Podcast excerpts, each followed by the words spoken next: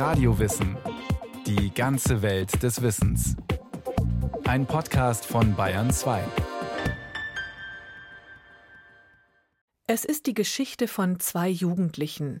Beide leben zur gleichen Zeit am selben Ort, aber getrennt durch einen Stacheldraht, den Stacheldrahtzaun des Konzentrationslagers Gusen in Oberösterreich in der Nähe von Linz. Der eine ist als Häftling im Lager, der andere erlebt draußen eine unbeschwerte Jugend. Sein Vater ist der Leiter des Lagers.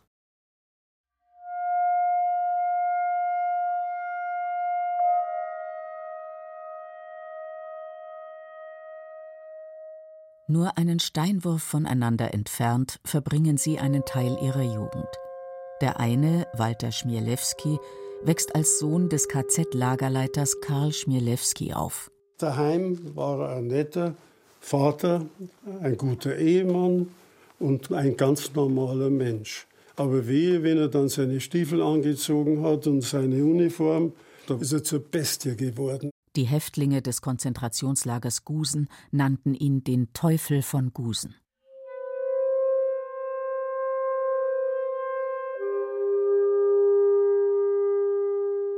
Der andere, Dusan Stefancic, ist einer der wenigen, die dieses Lager überlebt haben.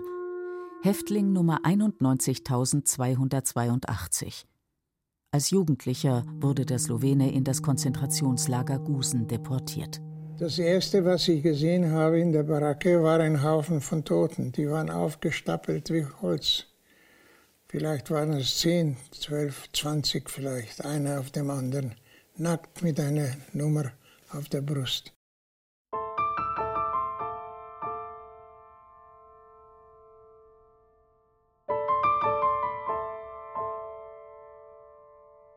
Heute sind die beiden Männer bereits über 90 Jahre alt. Walter, der Sohn des Lagerleiters, lebt mittlerweile in Unterhaching bei München. Seine Sehkraft hat schon stark nachgelassen. Mit einer Lupe blättert er durch sein großes, dunkelgrünes Fotoalbum. Auf der ersten Seite ein vergilbtes Foto. Er als kleiner Junge mit seiner Mutter im Münchner Hirschgarten. Beide strahlen in die Kamera. 1929 wird Walter in München geboren. Sein Vater Karl, Holzbildhauer und Elfenbeinschnitzer, wird während der Weltwirtschaftskrise arbeitslos. Bei den aufstrebenden Nationalsozialisten erhofft er sich neue Arbeit und tritt 1932 sowohl in die Partei als auch in die SS ein. Schnell macht der Vater bei der SS Karriere. Der Bub bekommt dadurch besondere Einblicke, nach einem Auftritt Hitlers am Münchner Odeonsplatz darf er seinen Vater noch ins Braune Haus begleiten, die Parteizentrale der NSDAP. Irgendwann kam tatsächlich der Führer. Und da ist es, Achtung, der Führer. Und sind alle aufgesprungen wie die Wilden. Ja. Heil Hitler, mein Führer. Und ich hab dann, ja, bin halt dazwischen gestanden. Und dann hat der Führer alle begrüßt und so. Und dann hat er auch mich begrüßt. Und hat gesagt, ja, wer bist denn du? Dann hat mein Vater gesagt, das ist mein Sohn. Ja.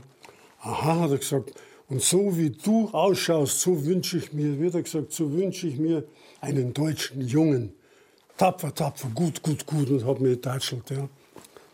Und dann war ich wieder stolz. 1940, ein Jahr nach Kriegsbeginn, zieht Walter mit seinen Eltern nach St. Georgen an der Gusen in Oberösterreich. Walters Vater ist inzwischen SS-Hauptsturmführer. Unter seinem Kommando wird, nur wenige Kilometer vom Ort entfernt, ein Konzentrationslager errichtet.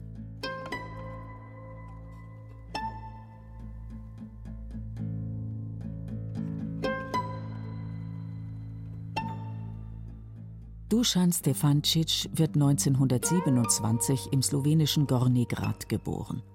Noch heute verbringt er dort die Sommermonate. Mit seiner Frau werkelt er gern im Garten, auch wenn er einen Stock braucht, um überall sicher hinzugelangen und auch wenn die Hände zittern beim Pflanzenstutzen. Duschan wächst hier zusammen mit seinem jüngeren Bruder auf. 1942 zieht die Familie nach Ljubljana. Die Stadt ist bereits zur italienischen Provinz erklärt worden und wird von Mussolinis Truppen kontrolliert. Es herrscht Ausgangssperre, überall sind Soldaten. Duschan ist erst 15 Jahre alt, als er sich dem slowenischen Widerstand anschließt.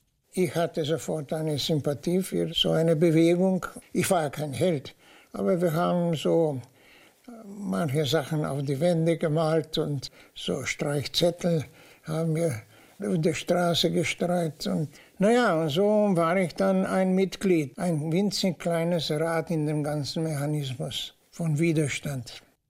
Doch seine Mitgliedschaft fliegt schon recht bald auf und er wird verhaftet. Ich war erst in der Polizeigefängnis verhören und dann nach drei Wochen Ausflug nach München und Dachau. ja, es war, es war sehr, sehr, sehr, wie soll ich denn sagen, dramatisch. Es wird eine langjährige Odyssee werden.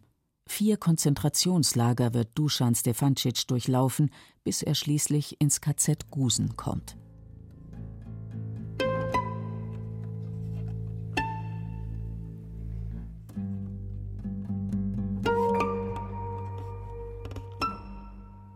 Für den 13-jährigen Walter ist das nahegelegene Konzentrationslager einfach nur der Arbeitsplatz seines Vaters. Das war damals ganz normal.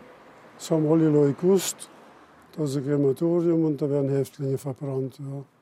Wir sind zu, als junge Burschen immer zu Fuß gegangen und haben dann festgestellt, aha, der Kamin vom Krematorium raucht wieder. Wenn wir vorgegangen sind, der hat immer geraucht. Walter Schmielewski ist heute noch einmal nach Gusen an den Ort seiner Jugend zurückgekehrt.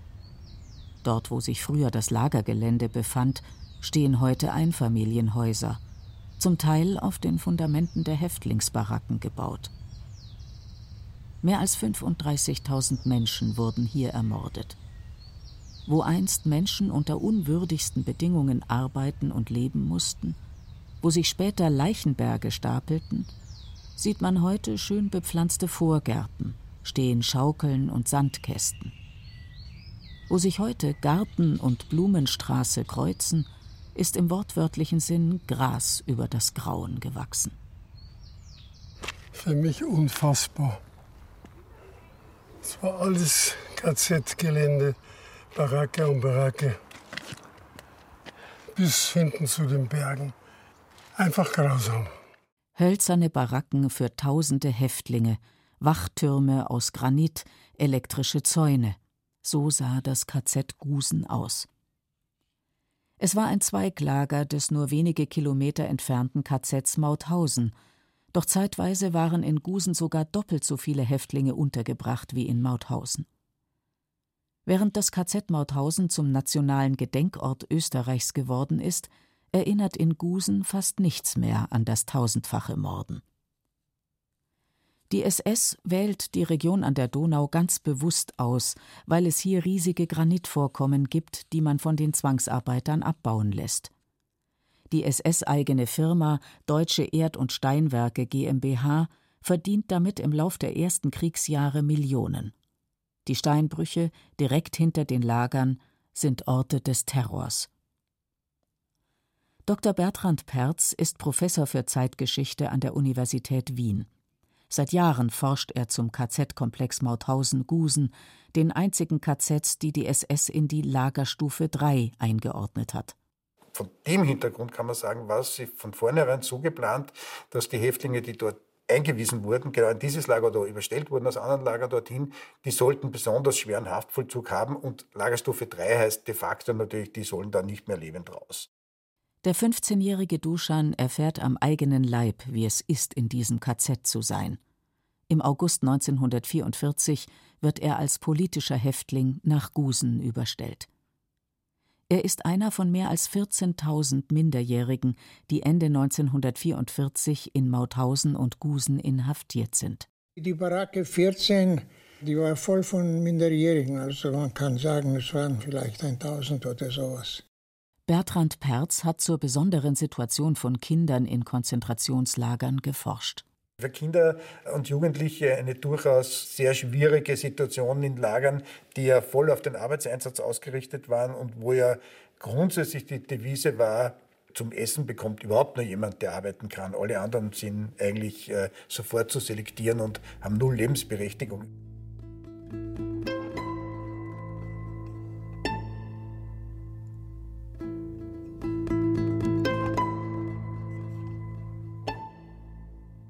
Der 13-jährige Walter auf der anderen Seite des Stacheldrahtzauns ahnt von all dem nichts. Der Sohn des Lagerleiters hat ganz eigene Sorgen und Wünsche. Ich habe gesagt zu meinem Vater, du, die Boote sind so teuer, da muss ich jetzt mal 50 Pfennig zahlen, wenn ich da eine Stunde mit dem Boot fahren will. Da hat mein Vater gesagt, okay, lass ein Boot machen. Wo noch draufsteht KLM, Konzentrationslager Mauthausen. Und dann hat mein Vater ein Boot bauen lassen und hat das da ins Bad reingestellt.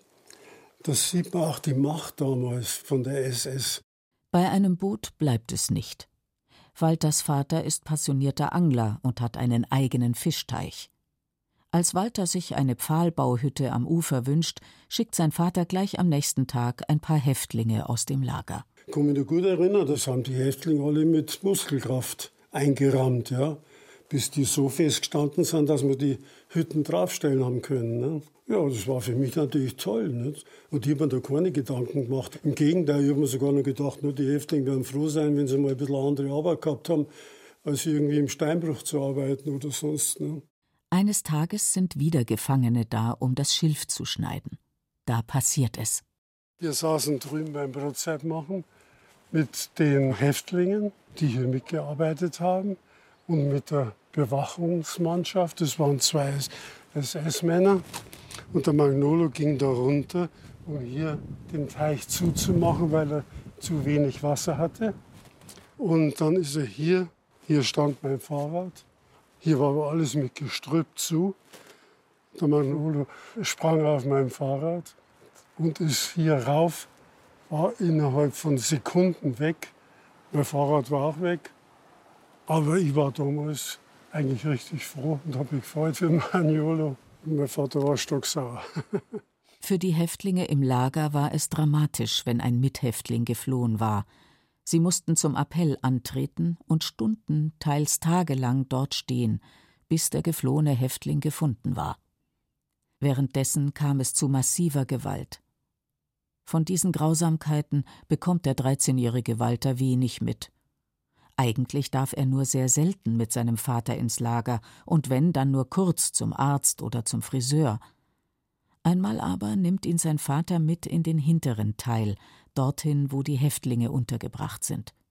Es kommt zu einem Zwischenfall. Mit dem einen Häftling, der da vor einer Produktionshalle stand und sich übergeben musste und dürr und, und furchtbar abgemagert. Und dann hat mein Vater ihn angeschnauzt, warum er nicht in der Arbeit ist. Und dann, ja, es ist ihm schlecht geworden und so weiter. Ach komm, der markiert bloß. Und dann hat er zu dem Wachtposten gesagt, komm, schubsen Sie wieder rein an seinen Arbeitsplatz. Und dann hat ihn der mit dem Querkulm hinten in den Rücken geschlagen, da ist er zusammengebrochen. Lag dann scheinbar ohne Bewusstsein da. Und dann haben ihn zwei Kapus abgeholt und haben ihn Richtung Krematorium getragen oder geschleppt. Ja.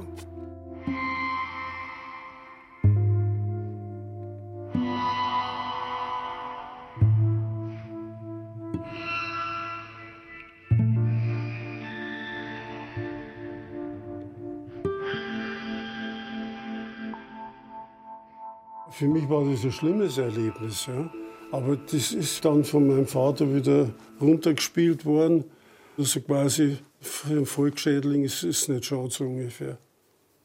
Ich habe meinen Vater in der Situation gehasst. Andererseits war ich natürlich auch wieder stolz auf ihn. Tolle Uniform, wahnsinnige Kompetenzen. Er war Herr über zigtausend Menschen. Und in dem Alter ist man einfach noch nicht so weit, dass man da schon, wie soll ich sagen, richtig Stellung dazu nehmen kann. Ja. Da ist man in dem Alter scheinbar nicht in der Lage. Walters Vater Karl Schmielewski etabliert im KZ Gusen ein brutales Terrorregime. Es ist allein auf die Vernichtung der Häftlinge ausgelegt. Der Lagerleiter gibt dabei nicht nur die Befehle zur Tötung, er mordet eigenhändig. Der großgewachsene, dünne Mann mit dem kurz getrimmten Schnauzbart ist wegen seiner Brutalität gefürchtet. Er erfindet sogar eine besonders grausame und billige Tötungsmethode, das sogenannte Todbaden. Dabei werden die Häftlinge im Winter so lange mit kaltem Wasser bespritzt, bis sie entweder gleich an einem Kreislaufkollaps oder Tage später an einer Lungenentzündung sterben. Universitätsprofessor Bertrand Perz das geht über solche funktionalen Grausamkeiten eh schon im Rahmen des KZs nochmal hinaus. Und das Milewski, glaube ich, das würde ich auch sagen, war schon ein Typ, der zu, zu, den besonders brutalen und zum Sadismus neigenden Personen gehört hat in der Geschichte. Dass sein Vater so brutal gemordet hat, hat Walter erst Jahrzehnte später erfahren. Und er kämpft immer noch mit diesem Erbe. Aus heutiger Sicht ist es wahnsinnig schwer, das irgendwie ja, zu verstehen, zu verdauen und, und auch zu ertragen. Wenn ich mir vorstelle, was, wenn das alles stimmt, was mein Vater nachgesagt wird, dann, dann kann ich nur sagen, ich hätte ihn eigentlich selber umbringen müssen. Ja.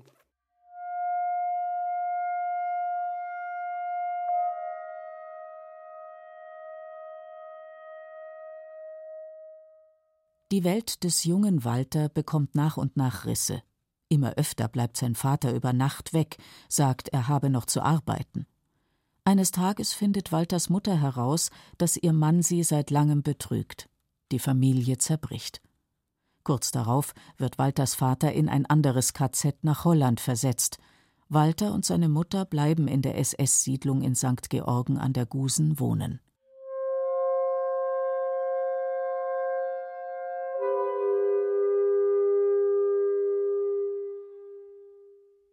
Einen Steinwurf entfernt hat Duschan im KZ Gusen schon seit fast einem Jahr überlebt. Er ist 17 Jahre alt, als er im April 1945 nach Gusen II verlegt wird. Dort müssen die Häftlinge unterirdische und damit bombensichere Stollenanlagen für kriegswichtige Industrie bauen. In der geheimen SS-Fabrik mit dem Decknamen Bergkristall werden Düsenjäger für die Regensburger Firma Messerschmitt gefertigt.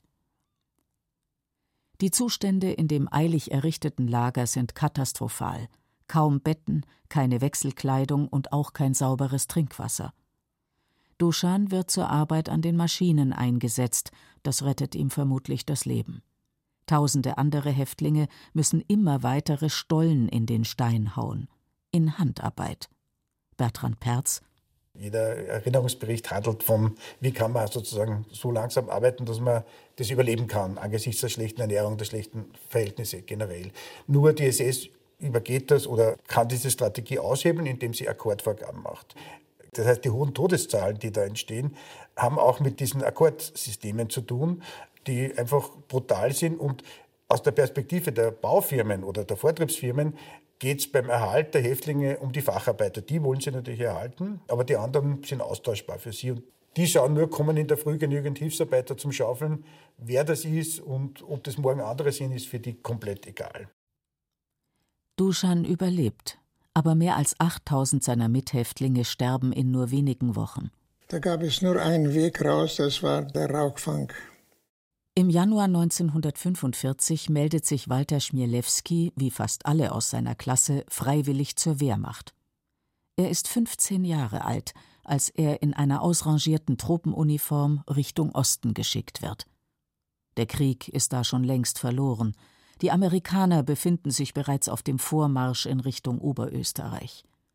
Auch im Lager Gusen kündigt sich das Ende des Terrors an. Da einen schönen Tag am Morgen wurden wir nicht aufgewacht und die Nachtschicht ist in das Lager hineingekommen. Und die haben uns gesagt, dass man nicht mehr zur Arbeit gehen und äh, ja, Krieg geht zu Ende. Und nach drei Tagen sind die Amerikaner gekommen. Knapp 40.000 Überlebende befreien die Amerikaner am 5. Mai 1945 aus den Lagern Mauthausen und Gusen. Zur gleichen Zeit schlägt sich Walter zusammen mit einem Freund in Richtung Heimat durch.